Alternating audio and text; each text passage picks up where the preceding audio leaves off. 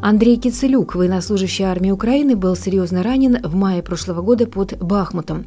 Андрею повезло, ему вовремя была оказана медицинская помощь, тем самым спасена жизнь. Сегодня он проходит реабилитацию в Латвии. Андрей родом из Западной Украины, из города Коломея Ивано-Франковской области. В прошлой мирной жизни строитель. Но когда в дом пришла беда, Андрей, не задумываясь, принял решение уйти на фронт добровольцем. Потому что если не он, простой солдат, то кто же будет биться за его страну, за Украину? И он такой не один, их миллионы, готовых отдать свои жизни за свободу Родины. О безальтернативном выборе для мужчин сегодня. Чем так крепок дух украинцев? О том, что такое война в самом пекле на передовой и почему даже на войне надо оставаться человеком. С Андреем Кицеляком поговорила журналист Юлия Петрик. Здравствуйте. Спасибо, что пришли в нашу студию. Андрей, вы сейчас в Риге на реабилитации, но я вам задам такой первый вопрос. Как вы оказались в вооруженных силах, оказались на войне? Вы пошли добровольцем или как это получилось? Да, когда началось полномасштабное вторжение, я был обычным гражданином без военного опыта, у меня не было срочной службы, я никогда не стрелял с огнестрельного оружия, я был обычным строителем. И когда началась э, эта дикая история, я первое, что сделал, это в безопасное место э, вывез свою семью, ну и потом, как каждый сознательный гражданин, э, военкомат встал на учет, и а дальше уже обычный военный алгоритм обучения, ну и привлечение уже к боевой службе. Вы, получается, уже с первых дней э, на фронте оказались? Нет, несколько позже. Мне понадобилось какое-то время, чтобы устроить мою семью. Потом я уже, получается, примкнул к армии. Вы оказались сразу на передовой, на фронте. Как вот ваша судьба сложилась? Белоруссия военная? Ну, это работает по-другому. Есть mm-hmm. алгоритм для того, чтобы солдаты не были, скажем, прямо э, мясом или легкой мишенью. Всех обучают, всех экипируют, всех учат тактической медицине, тактике ведения боя. Каждый получает военную специальность. Mm-hmm. То есть вот если я фактически я ничего не знал про армию, и как я могу быть там эффективен, если я ну, ничего не знаю. А поэтому мы все получали военные специальности, профессии, нас интегрировали в, в воинские обязанности, и каждый понимал, а, какую часть он в этой огромной военной машине имеет. Вот каждый должен был себя постигнуть, ощутить этим винтиком важным, который держит определенный сегмент, и mm-hmm. на него есть надежда, и mm-hmm. он осознает, что за ним как бы его семья, родина, земля, прочее. Поэтому всех обучают, всех экипируют, и потом, когда даже уже отправляют в подразделения в определенные, то каждый еще по месту проходит э, боевое как бы крещение, боевое слаживание, то есть на полигоне с э, тем коллективом, с которым он будет постоянно вести военную деятельность, его интегрируют туда, и он, чтобы там чувствовал себя на своем месте, почувствовал, что рядом тоже надежные люди, и он тоже становится надежной частью этой огромной кольчуги, маленьким звеном, э, который в сущности держит структуру. А что вас на фронте сплачивает, скажем так? Все-таки вот этот боевой дух, ваше единение, братство, вот это присутствует присутствует вообще вот если о таких высоких говорить вещах? Безусловно. Я вот на личном примере э, могу сказать, мы плечо к плечу. Мы идем и мы понимаем, что если что-то произойдет со мной, я уверен, что ребята сделают все для того, чтобы меня эвакуировать, спасти и для того, чтобы моя жизнь продолжалась. Это в самом деле как братство, это и есть братство. Нет худа без добра, знаете. Украинцы и так, в принципе, народ дружный, но эта война еще больше сплотила, еще mm-hmm. больше сплотила. Ну, возможно, не всех. Есть такие, которые все же еще, может быть, не созрели для воинской службы и для себя не приняли решение, какая роль их будет в этом э, временном отрезке. Вот. Но те, которые имеют отношение к армии, безусловно, это вот в самом деле, как я уже говорил, это кольчуга. Это вот э, каждое колечко держится за угу. рядом стоящее. Это можно сказать, что это лучшие мужчины на фронте угу. находятся, которые вот настоящие мужчины? Я скажу так, когда в цивильной жизни, у меня достаточно активная жизнь была спортивная и социальная, я очень коммуникабельный человек, бодрый, веселый, и мне всегда казалось, что меня окружают ну, вот прям лучшие люди, прекрасные друзья, чистые, светлые, такие отзывчивые, и э, я не видел альтернативы. Но когда я попал в армейскую структуру, я понял, что есть еще выше качеством люди, которые не только там, готовы там, веселиться, хорошо проводить время, быть интеллектуалами и прочие патриотами, но есть люди, которые готовы на большее ради общего блага. Это не то, что, там, знаете, ради компании, ради там, нашей улицы, ради нашего города, ради наших отношений дружеских. Есть люди, которые на алтарь вот э, этой нашей страны, на целостности и здоровья людей, обычных, незнакомым, отдают все. Все, что у них есть. Вот отдают свое семейное положение, потому что, ну, вот как я, кто-то просто семью куда-то отправил, сам пошел служить. Вы понимаете, никогда расстояние и время — это не залог, э, скажем так, успеха в семейных отношениях, но люди, тем не менее, отдают это, отдают э, карьеру, все, все, что у них есть. Самое ценное отдают — здоровье. И самоотверженно идут и сражаются за нашу страну. Вот эти высокие идеалы, да? То есть это не просто высокопарные слова, а это действительно а, есть в людях, да? Я не могу сказать за всех, я не могу сказать за все подразделения и части. Я могу сказать за то, чего я коснулся в моем подразделении, в моей части. Те люди, которые меня окружали, я видел вот это вот высокое качество человека, высокое качество патриотизма. Это люди интеллектуалы, они знают языки, они специалисты в своем э, деле цивильном, и при этом они тут э, самоотверженно проходят обучение. Даже если, да, даже вот те ребята, которые в нашем подразделении с 2014 года воюют, никто из них, э, у нас не было никогда даже намека на то, что, мол, типа, вот вы пришли тут новенькие, а я, ну, как это, отсылка к дедовщине. Даже намека нет. Больше у тебя опыта, подтягиваешь, у кого меньше опыта, делишься, рекомендуешь, советуешь, показываешь, вдохновляешь. А что вами двигало в тот момент, когда началась война, когда произошло вторжение? Какие у вас были эмоции и, собственно, повлияло ли это на ваше ну, стремление уйти на фронт? У меня очень простой э, алгоритм сработал. Я отец, угу. у меня семья. Это как на уровне инстинкта. Я почувствовал, что нужно первостепенно позаботиться о своем потомстве. Угу. Я э, детей эвакуировал с женой, и потом я видел карту событий, я следил за тем, что происходит, я понимаю, что нужно ну, всем просто... Объединяться? Вс- всем, да, что-то делать, потому что если мы будем сидеть и ждать, когда произойдет чудо, мы можем его не то что не дождаться, мы его не дождемся. Нужно брать и делать. Так как я в строительстве всю жизнь работаю, я понимаю, что ну там стена сама себя не поштукатурит условно, mm-hmm. и там дом сам себя не накроет крышей. Хочешь, чтобы что-то произошло, нужно что-то делать. Mm-hmm. Я на тот момент э, до ранения я чувствовал себя в своем максимальном ресурсе. Я всегда занимался спортом. Я чувствовал, что я могу, я сейчас э, хорош, и я э, могу сделать э, много. Я чувствовал это, и я делал, я выкладывался на полную. Я хорошо учился э, армейскому делу. Будучи в подразделении, я выкладывался. Сколько от меня зависит, я мотивирован. Я хочу мира. Я хочу, чтобы мои дети гуляли спокойно по улицам, чтобы они не слышали сирен. Я хочу, чтобы мои родители не знали беды, горя. Я хочу, чтобы Украина вся зажила. И все солдаты, которые сейчас на фронте, они мотивированы этим, и все работают самоотверженно. У нас нет выбора. У нас нет выбора. Просто э, если враг, скажем так, ну, просто придет и возьмет Киев, отрубит голову, скажем так, дракону, mm-hmm. и все, все остальное можно будет просто проехать со скоростью танка всю Украину. Сколько уже просто сделано, сколько положено жизни, и у нас нет дороги назад. Я бы очень хотел, чтобы каждый гражданин Украины это осознал и что-то делал для этого. Большинство людей наших э, причастных к нашей общей победе. Есть некоторые, которые ну, не осознают то, что они могут что-то сделать. Может быть, нету веры в себя, не знаю, может быть. Есть разные люди, разные мнения. Но то большинство, которое я вижу и знаю, своих друзей, родственников, все работают на то, чтобы наша общая цель была достигнута.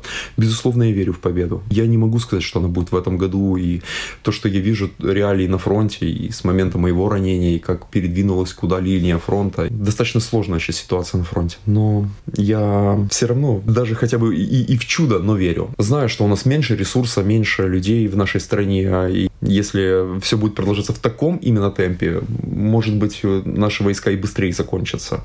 Это, конечно, очень болезненная тема. Люди гибнут. И людей... Ведь война когда-то должна ведь остановиться, потому что это человеческие жизни. Да? Ведь э, все это в руках, э, по большому счету, политиков. Больших игроков, безусловно. Да. И я, я удивляюсь. Вот, э, честно говоря, вот уже два года это продолжается. Безобразие форменное в центре Европы. И вот эта вот политика непричастности меня искренне удивляет удивляет. Это, ну вот даже если уберем границы, эти условные зоны, там ЕС, Россия и прочее, э, вот я как родитель, допустим, я иду по улице, у меня тоже растет мальчишка, и я вижу, как даже не моего мальчишку, а просто вот Россия в три раза больше по, по населению. И я вижу, как три одногодки пинают ногами одного одногодку. Вот их трое. Россия 140 миллионов, Украина 40 миллионов. И они его забивают на смерть, выбивают ему зубы, крошат ему ребра, пляшут на голове. Я взрослый человек, я не могу пройти мимо. Я, безусловно, разгоню этих шакалов, я подниму этого мальца, вытру ему сопли это сейчас происходит. Почему вот эти вот э, вершители мира, они смотрят сейчас, это как Колизей, и такие, ну да, да, ставочки жиденькие у Украины, ну да, что ж поделать. А ну давай им кинь ему палку, может палкой как даст этому дубиной по голове, может тот немножечко и остепенится. Раз, дали палку там, не помогает, дай и рогатку. Это дико это дико, и все понимают, ну, тут не то, что Украина была забияка, и, и вот э, поэтому сейчас она за это страдает. Мы мирно жили, мы обычные люди, мы крестьяне, мы строители, мы работники. Я понимаю, можно э, то же самое сейчас сказать и про нас. Вот украинцы, вот смотри, там Бандера, националисты. Мы на своей земле, мы можем быть на своей земле кем хотим. Я в своей хате решаю, какого цвета будут стены. И тут пришли, нас уничтожают фактически, стирают с лица земли. Вы видите фотографии этих городов. Ничего не остается. За что? Почему? И почему все безмолвно наблюдают и такие, ну да, да, не повезло, хоть бы к нам не пришло. Знаете, ну, главное, чтобы не гибли люди. Все знают, что украинцы всегда там, это там строительство и прочее. Мы по всему миру мы трудимся, мы умеем, мы ремесленники, мы знаем свое дело, мы поднимем свою страну, это наш дом, мы побелим нашу хату, поштукатурим, накроем новой крышей. Все будет здорово. Но нужно, чтобы прекратилось вот это вот безобразие. Вот и все. А как случилось так, что вы э, были ранены? Вы пилот дронов, оператор дронов на фронте. Кто вы? Да, я Какая разведчик. вас да, я, да, я разведчик. Я занимался аэроразведкой. И как раз во время выполнения боевого задания начался артобстрел. И э, рядом со мной э, произошла детонация снаряда. Я получил ранение. И благодаря оперативному активным действиям моих братьев боевых э, я был вовремя стабилизирован, вывезен из зоны боевых действий очень слаженно. Сработали мои друзья. Если бы, конечно, не их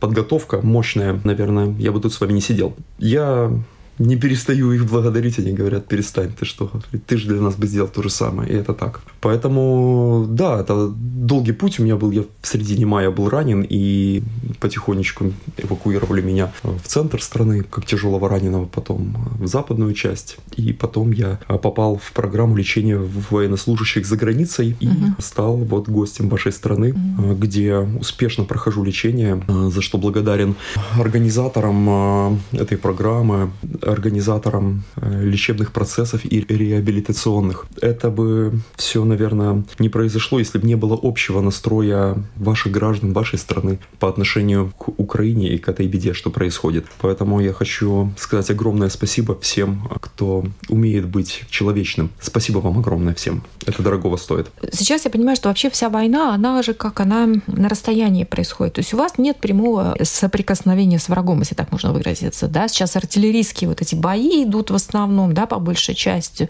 Ну, как бы вот таких прямых столкновений нет. А бывает такое, что вот сталкиваетесь в каких-то перестрелках, ну, с врагом? Ну, это не совсем так. Точнее, ну, скажем, есть разные войска, разные подразделения, у них разные тактики. Mm-hmm. И если взять в совокупности сейчас какая ситуация происходит, сейчас ну, нет ни отступаний локальных э, каких-то мощных и нет э, продвижений ни у одной, ни у другой стороны, скажем так. Но при этом потери с обеих сторон очень сильные. И всегда та и другая сторона хотят, конечно же, продвигаться. Поэтому как вообще это работает? Сначала там прилетает авиация, разносит позиции противника, потом добивает, э, скажем так, артиллерия точечно, uh-huh. Uh-huh. и потом уже идет там под прикрытием техники, идет пехота, и таким методом идет продвижение войск и передвижение линии фронта. Поэтому это все происходит каждый день. Каждый час на фронте происходят эти штурмы, и каждый день разносит авиация и артиллерия и каждую минуту вот такие парни, как я, разлетаются на куски, и кто-то остается живой, а кто-то нет. И боевые столкновения тоже происходят. Просто вот э, это сейчас говорят война артиллерии и дронов. Да, артиллерия, если взять по статистике, артиллерия больше всего калечит и убивает. Это дистанционное оружие, она имеет дальность и она имеет большой радиус поражения. Но без человеческого фактора это не происходит. То есть артиллерия не может выбить там из глубокого блиндажа, допустим, а, противника. Ручная работа все равно приходится. Ты приходишь и защищаешь, берешь в плен или уничтожаешь противника уже потом фактически, и таким образом передвигается линия фронта. Поэтому это происходит каждый день. И каждый день э, потери с той и другой стороны. Ну вот я хотела спросить, не только же с вашей стороны потери, но и с, с противоположной стороны тоже. Я понимаю, что одинаково, да? То есть вот э, можно сказать, что поровну гибнут в большом количестве люди. Я не знаю точной статистики, но да. я думаю, что э, где-то так. Конечно, это огромная трагедия. Это огромная трагедия. И вообще то, что происходит, конечно, вы сейчас на реабилитации. А что вы вообще думаете дальше? Планируете возвращаться или как у вас? Какие у вас вообще планы?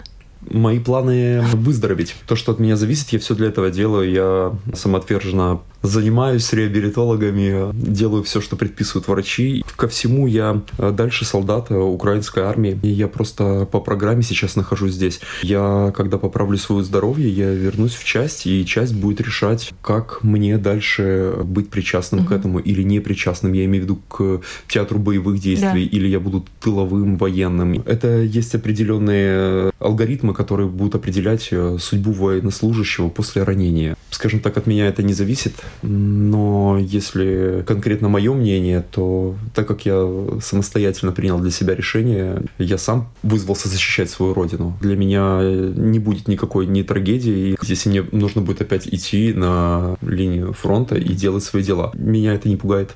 Смотрите, вот по поводу самостоятельности и добровольности. Ну, вот вы говорите, да, вот вы а, как бы самостоятельно приняли это решение. Сейчас в Украине меняется система мобилизации. И вопрос такой, вот это все таки а, должно добровольно быть или все таки если страна а, прикажет, надо идти? Ваше отношение к этим вещам? Я думаю, что воин должен быть... Мотивирован. Мотивирован, угу. безусловно. Ну как ты заставишь его прицельно стрелять, если он не хочет и боится, и он не видит в этом смысла, и и он не хочет. В любом деле, как человек насильно будет что-то делать хорошо? Мы все боремся за демократию, мы живем в демократической стране. Это проблема сейчас, да. Нужно, мне кажется, на государственном уровне делать э, какие-то, знаете, мотивационные, нужно поднимать дух нации и нужно э, вот пробуждать сознательность в людях, и чтобы напоминать им, кто они, где они родились, кем они являются. И я за то, что все-таки э, воин был э, мотивированный, был сознательный, чтобы он шел и делал. Тогда вот э, эта кольчуга будет крепка. То, что сейчас не хватает армии воинов, это факт. И я понимаю, что кто-то может сказать, я не рожден для войны. Никто не рожден для войны. Но просто если вначале многие думали, что у нас есть выбор, и угу. там кто-то пойдет, есть профессиональные военные, уже профессиональных военных... Не осталось, да? Почти нет. И кто-то погиб, кто-то был раз ранен, кто-то два ранен. Потом его все-таки списали, потому mm-hmm. что ну, он фактически уже не может выполнять свои функции и обязанности. Кто-то должен приходить на их место, и кто-то должен держать эту оборону. Просто э, многие не могут увидеть всю картину ясно. Она безальтернативна. Просто если э, сейчас не встанешь и не возьмешь оружие и не пойдешь защищать свою землю, то просто тебя поработят так или иначе тебя уничтожат. Мы помним, а, что такое ссылки, репрессии. Моя семья тоже 20 лет была в Сибири. Мой дед, мой прадед был ополченцем и воевал в карпатских лесах против режима коммунистов, погиб, и семью его, несмотря на то, что он погиб, хотя по Конституции СССР дети не несут ответственности за деяния родителей, угу. его семья, то есть мой дед, был выслан, будучи подростком, 12 лет ему, кажется, было. Это был 46-й год. Был выслан. Мы все это помним. В каждой семье практически это трагедия. И... А те, кто вот не помнит или думают, что как-то пройдет мимо, не пройдет. Поэтому в самом-то деле выбора и нету. Но вот сейчас как раз это время идентичности. Вот ты сейчас кем себя чувствуешь? Вот если ты такой, да нет, я не очень-то и украинец, я так, э, в общем-то, там на треть там поляк, mm. на четверть румын и на четверть украинец. И э, смотрю там, а сосед без руки, и думаю, что-то вообще уже. И, а так вспомнил, и в школе меня плохо кормили, и, может быть, не очень-то и хочется за эту страну там воевать. А за какую страну хочется воевать? И вообще хочется ли воевать? Просто сейчас вот время как раз осознать, кто ты, где ты. Если ты не поймешь, что ты вот отсюда, и это твое, то ты никто и нигде. Потому что нигде не нужны иммигранты, это всегда чужаки. Ты приедешь э, туда, куда-то, и ты потеряешь все, что у тебя в самом-то деле было и есть. Можно всю жизнь бежать от себя, но потом, когда тебе придется дать ответ себе или своим детям, внукам, кто ты, почему ты, и когда ты нужен был именно там, что ты сделал для этого. И, честно, у меня есть друзья и родственники, и, которые не принимают участие в военных действиях. Я их не осуждаю. Я просто э, не скрываю свои позиции. Я говорю, mm-hmm. просто пришло время действовать. И я никого не подталкиваю. Я не хотел бы, чтобы мой там брат, э, который, ну вот он не видит сейчас себя, и он думает, вот, вот я еще пока не готов. И я знаю, если вот подтолкну его, а вот завтра его убьют, а как я потом с этим буду жить? Я думаю, что каждый сам должен принять решение для себя. Но мне кажется, все равно на государственном уровне должна быть э, такая программа, которая должна людям подсказывать, напоминать, для чего мы и кто мы на этой земле. Если мы на этой земле гости, ну хорошо, едь куда хочешь. А если ты считаешь, что эта земля твоя, борись за нее. Я же никогда не был военным, и относительно недавно. И что от нас хотите? Пос посмотрите меня. Я, я похож на военного? Нет. У меня длиннее волосы были еще. Я такой думаю, буду самым длинноволосым десантником в украинских войсках, думаю. Я прихожу, а там чувак, у него вот такая коса, и вот такая еще вот коса тут спереди на бороде. Я думаю, какая-то новая армия, думаю, у нас вообще такой... Мы обычные люди, мы, ну, да. мы выдернуты из контекста ну, мирной да, жизни, и э, что от нас хотеть? Вот мы справляемся со своими задачами военными военными, мы, мы делаем все же для победы. Ходить нам там стриженными или там подшитыми или что-то там, да оставьте в покое. Эти люди, они... Для меня все эти военные, они герои. Они, ну вот я говорю, они отдали все. Все на алтарь э, жизни незнакомым им людей. Очень лояльно у нас э, в самом деле руководство Конечно, если ты будешь какие-то соцсети там угу. выкладывать с геолокацией, это безумие, да, это абсурд. И, или там пьяный вести какие-то стримы, хотя ты там, допустим, даже где-то на ротации, или даже ты в отпуске, но ты военнослужащий, ты должен там, понимать, что э, ты сейчас образец, на тебя люди смотрят, на тебя равняются, и, и потом вот, если ты что-то упоришь, то скажут, вот эти вот вояки, вот это вот черти шо, вот это вот они вот, это вот как быдло, я не хочу быть э, частью стадом, или как это быдло. Мы сейчас э, те, на кого может равняются, меняются люди. Может быть, мы своим примером тоже, опять же, мы э, сделаем вот эту вот такую позитивную пропаганду, что вот кто-то увидит и, и скажет, вот я бы хотел бы с такими быть военными плечом к плечу. Или я хотел бы быть как этот военный. А, ну вот еще такой момент, я знаю, что для многих мотивация это вот денежное удовольствие, что все-таки вот как считается, что в армии хорошо платят, ну и вот как бы это тоже может а, служить каким-то, ну, фактором для того, чтобы уйти а, служить. Это такое бытует, но, mm-hmm. честно, я просто простой солдат, я тоже получаю зарплату, но я знаю цену жизни, скажем так. Есть, конечно, всегда же были люди, которые шли в частные военные компании, французский легион и прочее. Ну, это воины по жизни, которые чувствуют себя вот только такими, и такие есть в каждой нации и в каждой стране. Сейчас, ну, наверное, не то время. И нету в нашей стране, наверное, столько вот этих вот воинственных людей, которые шли бы на заработки в армию. Нет, это по-другому сейчас работает. Я слышала, что у вас как бы есть такая, ну, как сказать, у вас там долго на передовой не держат, на 2-3 дня, допустим, ну, потом это смена. Ротация. Идет, да? Не всегда так бывает. Бывает, mm. скажем так, бывают ротации дальние, бывают ближние. Вот если, э, допустим, вот моя бригада и мое подразделение с начала войны не выводилось на э, ротацию, как другие, допустим, почему-то, я не знаю, почему так бывает, я, я не могу этого постигнуть, почему кто-то, вот, допустим, в Бахмуте, допустим, работает бригада, и там три месяца они отработали, их на месяц потом вывели куда-то там далеко, где ничего не летает, ничего не стреляет, они там условно там починили технику, там пополнили запасы новобранцами, там их э, адаптировали под боевые действия и опять возвращаются. Вот у меня в бригаде такого не было. Но нас э, отводи, выводили там на третью линию, допустим. Это мы из Бахмута выходили в Краматорск, и там э, могли, скажем так, помыться, поесть, спокойно выспаться, и потом опять в боевые будни. Поэтому, ну, вот как бы есть ротации ближние, есть дальние. Какие-то бригады, вот, ну, я общаюсь, у меня друзья есть тоже многие, кто воюет, вот, у них есть такое, допустим, дальняя ротация. Это прикольнее, конечно, потому что в этом же Краматорске там, ну, достаточно такой фон войны этот присутствует. Ну, во-первых, ты слышишь, и ракеты эти летят, и, и ты вот просто стоишь вот на крыльце, вроде спокойно там, куришь, смотришь вдаль, видишь, как там, как у вас салюты, да, а там фосфорные эти бомбы вот так вот одна за одной, вот так вот, и ты понимаешь, насколько это ужасно, вот там, вот, вот там, вот, даже не на горизонте, от тебя там. И это так ужасно, ужасно. да. И э, психологически mm-hmm. вот нагрузка мощная, потому что ты не вырываешься вот из, не то что из информативного поля войны, вообще из поля войны, э, вот когда ты постоянно в регионе mm-hmm. находишься, психологически, ну, достаточно высокая нагрузка. Ну и вот э, меня, например, вот чисто по-человечески все время задумываюсь об этом, беспокоит то, что в этой войне гибнет, ну, фактически несколько поколений мужчин молодых, которые, в общем-то, и взросленные были в этом мирном времени, они не знали другого, это, казалось бы, никогда в жизни этого не произойдет. И сейчас их просто становится меньше и меньше, и в это трудно вообще поверить, что их больше нет. Хорошо, если они еще а, оставляют наследников после себя, но мы теряем целое поколение мужчин. Это ведь факт. это последствия будут по факту ведь огромные. Да, а те, которые останутся и пройдут этот путь, когда-то это все закончится, и отголоски будут еще долго, как... Э, Травмы, да, психологические. Психологические и физические, да. да. Это будут эти отголоски, это еще на целое поколение, на полстолетия, а то и больше.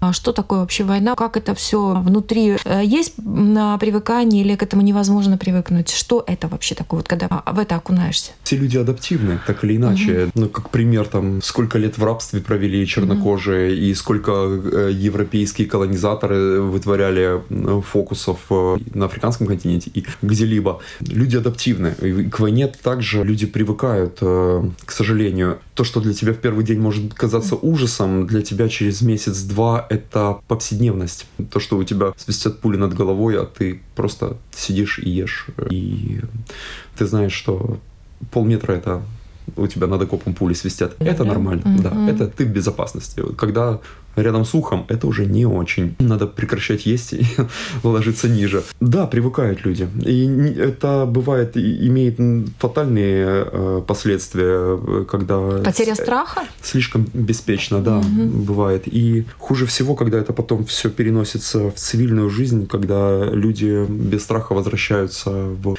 гражданское общество, и могут быть, да, последствия, там, небезопасная, возможно, езда, потому что война — это мир адреналина. И потом, когда люди возвращаются, если они не находят себя в каком-то там спорте или в каких-то э, еще не находят выток э, вот и стабилизировать, может как-то себя уже э, в цивильной жизни, должна быть достаточно сложная и мощная работа с психологами, программы государственные и прочее. Кстати, вот э, уже это давно уже работает в нашей стране, но для таких масштабов не были, не были готовы, но сейчас готовятся штаты военных психологов и реабилитационные центры программы и прочее, для того, чтобы вот таких людей можно было потом адаптировать и... Вернуть нормальную жизнь, да, да мирную? Да, это, угу. это вопиющий вопрос, он угу. вроде бы далеко где-то в будущем, но в самом-то деле это уже настоящее, потому угу. что за два года уже тех, кого списали э, из э, строя армии, они сейчас в цивильной жизни, на них сейчас не ставится фокус, потому что есть тяжело раненые, этот человек уже вроде бы стабилизирован, но он в социуме, и он не адаптирован, и угу. это проблема. Это проблема уже, а в будущем это будет крайне большая большая проблема. Сейчас зима. Понимаю, что она повсеместно холодная, и в Украине она тоже холодная. Ведь э, в окопах тоже а там не сахара, там же и отопления нет. И вот как выживать в этих условиях, я не представляю. Но в самом деле нас неплохо экипировали. Мы хорошо, тепло одеты. Помогает, да, это экипировка? Конечно, конечно. Это, это решающий фактор выживания. Потому что вот, ну, это как э, какой-то дичайший туризм. Ты в поле, ветер, и если ты можешь э, там, ну, будучи альпинистом или туристом, скажем так, идти и согреваться, угу. то там ты просто лежишь недвижимым, чтобы тебя не заметили ни сверху, ни сбоку, ни, ни откуда. И ты вот обездвиженный, тебе холодно, ты хотел бы хоть бы поотжиматься, чтобы кровь разогнать, но нельзя. Поэтому, безусловно, экипировка играет решающую роль э, просто в выживании сейчас зимой, потому что не нужно даже быть раненым, достаточно быть обмороженным для того, чтобы перестать быть цепью этой кольчуги.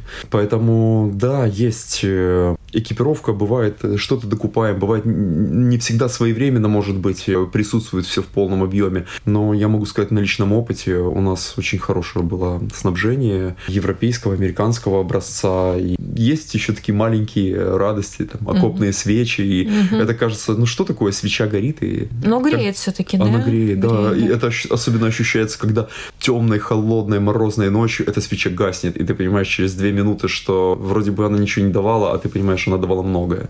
Сегодня ты можешь быть в полуразрушенном здании, завтра ты можешь быть в чистом поле. Говорят, крыс там много. Мы не знали об этом факте, но они там везде. Ну, мы в полях э, это их стихия, мы у них там а, в гостях, поэтому да. И, и с ними вот так сосуществовать, да? Ну, это паразиты. Или мы паразиты в их среде. Вы их кормите? Вы их там подкармливаете? Они кормятся сами. Знаете, бывает так, что с полей э, не забирают. Э, ну, я видел очень много русских мертвых, они лежат там, и их никто не вывешивает флаг, не собирает, ни мыши справляются там как могут. Поэтому... А украинцев забирают? У нас и в моем подразделении всегда такая история. И живых, и мертвых всех забираем. Никого не оставляем. А если невозможно дойти? Вот если куда Я обстрел, понимаю, бывает, там, бывает, бывает засыпает в окопах, бывает не видно, но к тому же, ну, все равно никто никому не выдаст потом, даже если вот, э, я понимаю, бывает, людей разрывает, и проводятся тесты ДНК, и каждый угу. получит э, своего воина и Жетон. сможет его похоронить, потому что, ну, это важно для каждого родителя и для вообще для норм каких каких-то. А, а бывает так, что вы помогаете русским или русские вам раненым, ну, спасают? Не зверя же мы брали, все. Брали в плен э, раненых и накладывали и турникеты, mm. и бинтовали. Но все, ну нет у него оружия, но смотришь, у человека отчаяние в глазах. Ну, мы Страх, люди, да. конечно. Mm. Ты понимаешь, ну, я вот, знаете, э, опять же, с позиции родителей, я понимаю, это чей-то сын. Он может быть, э, ну, заблудшая овца. Ну, может быть, их там и не спрашивают, мобилизируют. Но, тем не менее, он здесь, и он меня убивал. Но сейчас это тот, кто просто вот умирает и просит о помощи. Я как человек, ну, как отец, я, я понимаю, что это. Просто, ну, чей-то сын муж. Да, даем первую помощь, там, попить, там, ребята сигареты дают, поесть, mm-hmm. и дальше он уже идет по цепочке, как там положено военнопленным. Во-первых, это обменный фонд. Mm-hmm. И с одной и с другой стороны есть э, пленные, и каждая сторона заинтересована получить их обратно. Поэтому ну, меняют. Mm-hmm. Это очень важно, mm-hmm. потому что люди годами там находятся. И война это это то, что никому не надо. И мне кажется, вот, к сожалению, вот русские, э, вот эти солдаты, они это понимают, когда они приезжают на передовую, они видят вот этот весь ужас, может быть, к ним э, приходит осознание того, что он не в то время, не в том месте, но поздно. А у нас, вот, у украинских солдатов, у нас нет выбора, мы просто, нам нужно стоять. И нам нужно стоять, да, да, до последнего, потому что, ну, опять же, воля или смерть.